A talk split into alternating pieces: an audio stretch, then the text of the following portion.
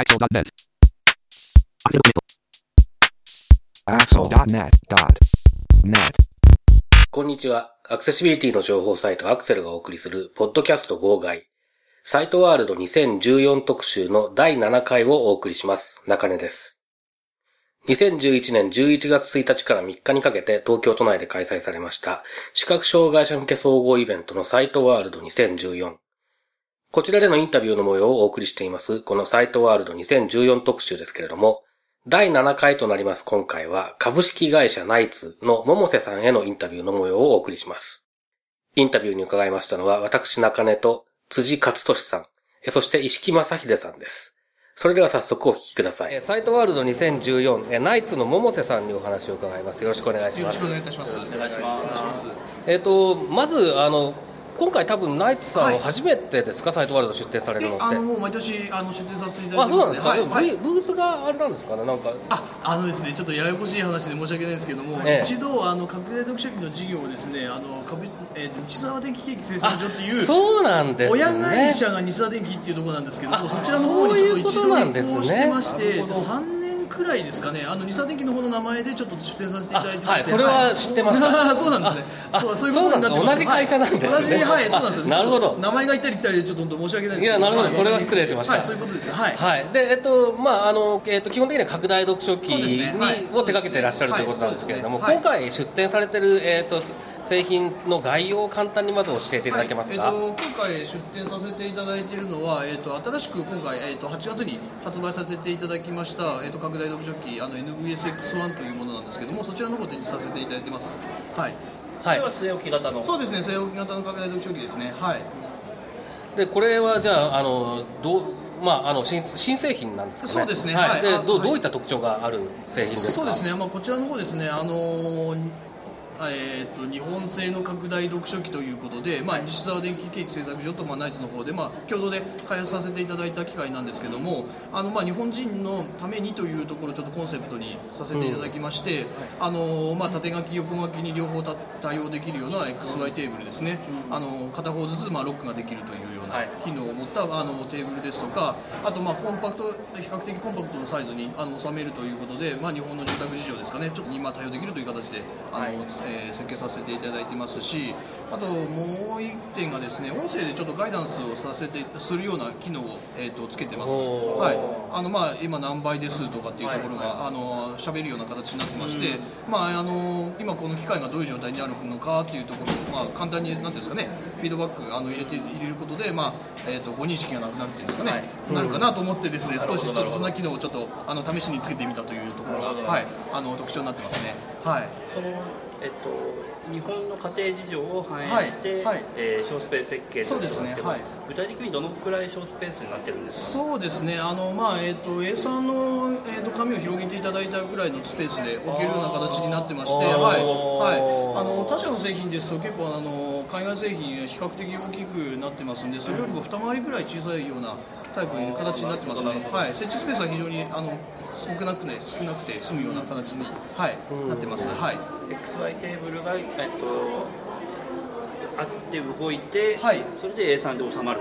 あ XY そうですね。大体あ XY テーブルの可動範囲まで考えるとまたプラスちょっともうあと A もう少し必要なんですけども。なるほど。はいまあ必要あの使わない時にはあのなんていうんですかね。真ん中に固定して。そうですね。はい、はい。置けるというところにありますので、はい。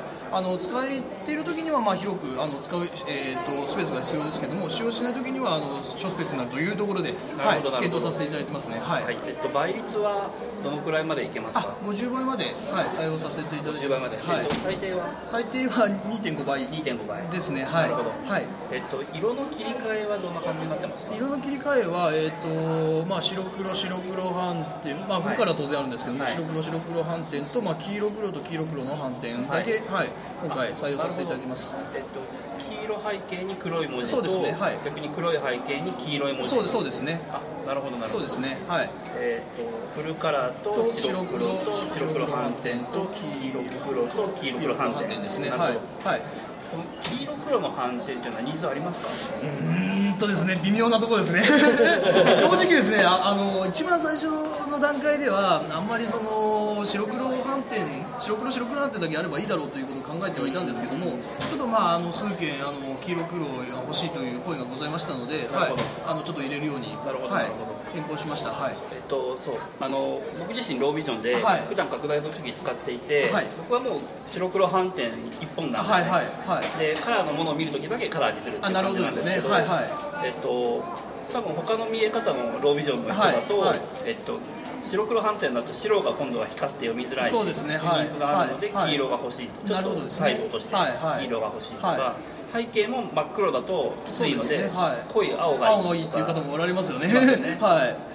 なでいろんな見え方があるのでそうですねこう白黒と白黒反転以外のはい。色の組み合わせをどうするかっていうのはは結構悩ましいところだと思うんですけれど。でかつあんまりその量があというかまあなんですかね。あの組み合わせが多すぎるともうそうですね。操作が面倒くさくなってしまうっていうところがあってですね、まあ確かにそこもいろいろ悩んだところではあったんですけども、まあ一応黄色黒の反転だけは入れるということでまああの決めさせていただきましたね。はい。その音声ガイダンスはい。については、はい。えっとまあ、電源を入れるとはい。電源入りましたとか,、ましたよとかそうですね。えっとはい。倍率を調整するととまあ今何倍です今何倍ですとかっていうところをはい。色の反切り替えを調整するとそうですね。白黒反転でですとか、はいそうですね。はい。なるほどなるほど。はいこれは、えっと、新製品から新しく導入したものですか？従来の端末からもありました。いやあの今回初めて。で、まあ、他社の製品もそういうことをやってるものは何もないどこもないもんですから、うん。はい、今回初めての取り組みになりますね。それははないんかご要望があったんですかね、うーんと要望は特に今あんまりなかったんですけども、ええ。ただまあ一番最初に使っていただくときにまああのいろいろな方にあの拡大読書機使っていただいたりしたんですけども、はい。やっぱり今これどういう状態なのっていうことは、うん。なんですかねこう混乱される方っていうのは結構多かったもんですからまあこのガイダンスだけで全てが解決するとは思ってはいないんですけども、はい。まあ、少しあのなんですかね、えっと手助けになればなと思ってですねちょっと今回つけてみたっていうところの経緯がありますね。はい。なるほど。はいまあ、やっぱり最初初めて使う人そうですよね。がどれだけ戸惑わないかっていう部分が一番大きいんでしょうね、それは。そうは。い。ですね。まあ、どんな機械でもそうかと思うんですけど、うん。やっぱり機械初めて触るとやっぱりなんていうんですかねこう、うん、どういうもんなのかなっていうのは分からないがあると思いますので、はい、うん。実際そのお客さんの反応とかっていうのはどんな感じそうですね、はい、あの結構その、えーとまあ、音声の方についてもですねあの評判は良いというような認識は、はい、持ってはいますね、はいまあ、あの分かりやすいねという形で、うん。はい。なるほどあのはい、ご評価いただきますね。はい。僕僕も普段そういえば何倍で見てるか分かんないや。そうなんですよね。分かんない。ああはそっか。そう。とりあえず見やすいところまで持ってって。旦そこに合わせるとほぼ買えないので、うい。んそうですよね。うんはい。なんかの時にそれを知っといた方が絶対楽は そうですねそうですねそうですよね。僕が使ってる読書機は古いタイプで、はいあのつまみであアナログなやつなのではいはいはいはいはいオートフォーカスもないので、あ。はいはいはい。ダイヤルつまみを見ないと何倍か分かんない まあいいかななるほどですね。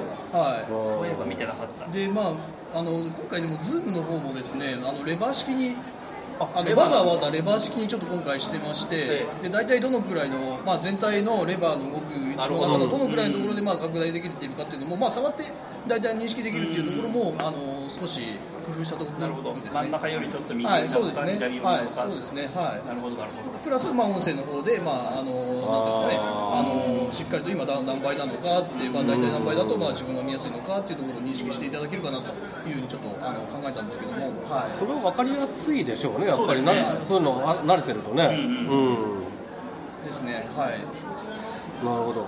そのあのオートフォーカスの機能っていうのは、はい結構、まあ結構前からあるといえばあるんですけど、まあでも、はい。えーとそれこそ石木さんなんかの話を聞いてても昔のオートフォーカスっていうのはあんまりこう、そうですね。あの使い勝手が良くないっていうそうですね。はい。話があったんですけど、はい。最近はどういどういった感じですか？でもあの本当にオートフォーカスの方も非常になんですかね、えっと感度も良くなってますし、あの、合わせるのも速くなっているっていうのがありますし、カメラ自体のですね性能も非常に高くなっているもんですから。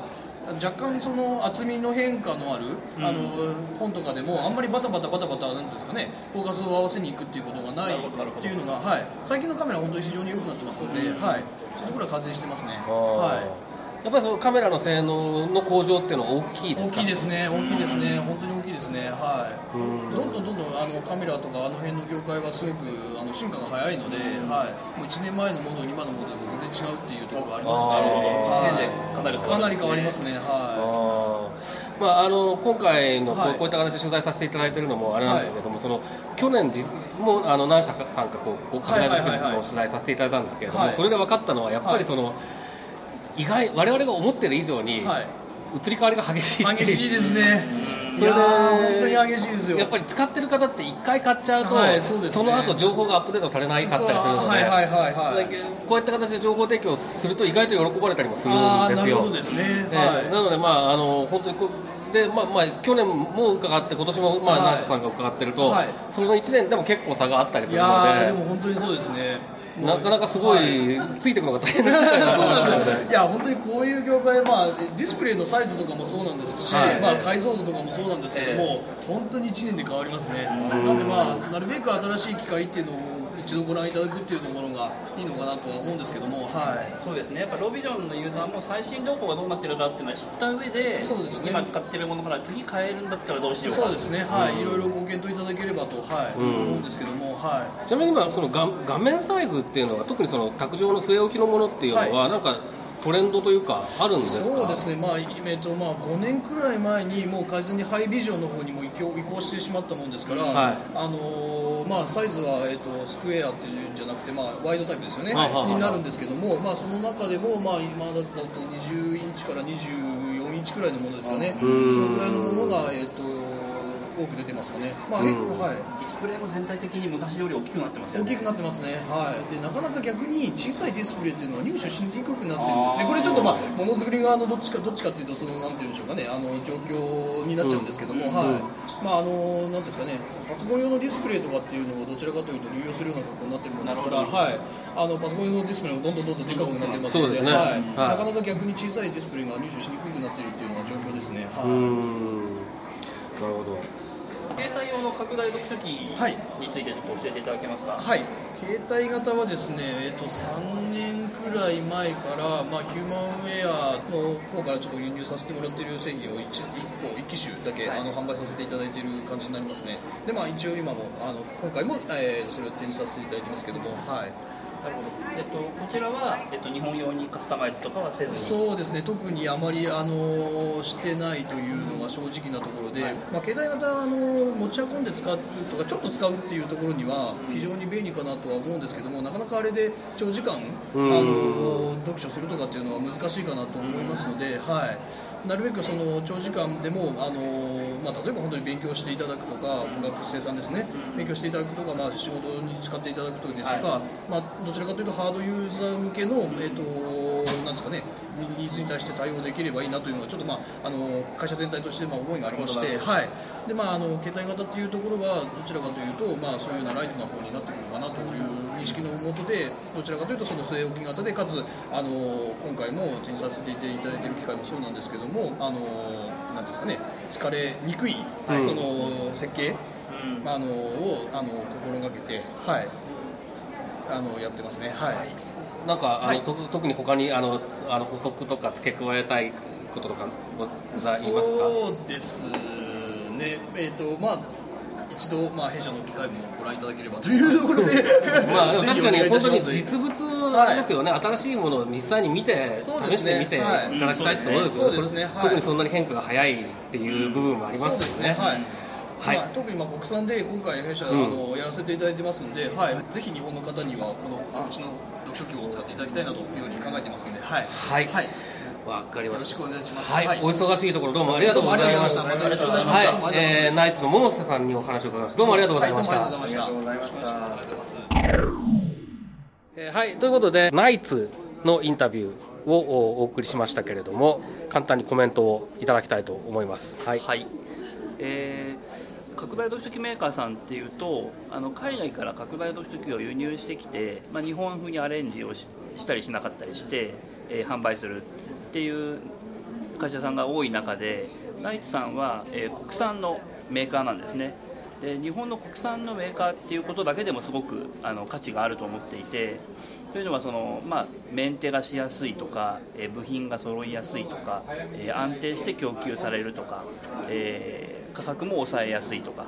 いろんなあのメリットがあるんじゃないかなと思ってます。それとあのナイツさんは、えー、卓上型の、え、拡大読書機えで、えを使っていただくということにすごく力を入れて、え開発や販売をされていたという点が興味深かったですね。うん、でこう卓上型で座ってじっくり読むということで得られる読書体験が素晴らしいものなんだという考え方をお客さんに提供したいという企業としての意思がはっきり見えたのが面白かったです。そうですね。はい、えー、辻さんいかがでしょう？はいはり国産のメーカーだっていうところにあの自信を持っていらっしゃるところにこう共感を覚えました。はい、はい、えー、っと、まあ、僕自身はやっぱりあの小スペース化の流れっていうのがね、えー、あるんだなっていう、まあ、まあもちろんそういう要望って特に日本だと多い大きい昔からあったんだろうなとは思うんですけれどもそう、ね。そういうのがいよいよそういう方向になってきて、まあ、ね、ナイツだけじゃなくて各社他もやってるようですけれども、いろいろそういう動きが形になってきて、うん、そうするとまた、えー、っと各社それぞれが、えー、っといいものを出してくるってことになるんでしょうから、はい、そういった部分でも今後また進歩すると思いますので期待できるかなってなことを思いましたね。はい、でまあ、あとあのインタビューの中でもありましたけどやはり本当にやっぱり進歩技術の進歩にかなり思った以上に速くてそれについていくだけでも製品がどんどん良くなっていくっていう部分があるみたいでそうですねあの本当に目あんまり目を離してられないなっていう感じですね。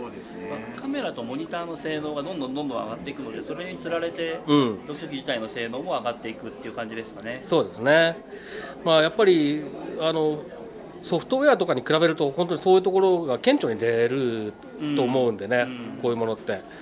だから意外にその動きが早いんだなっていうことは思いましたね、今回もね。はい、はい、ということで、サイトワールド2014特集、ナイツのインタビューをお送りしました。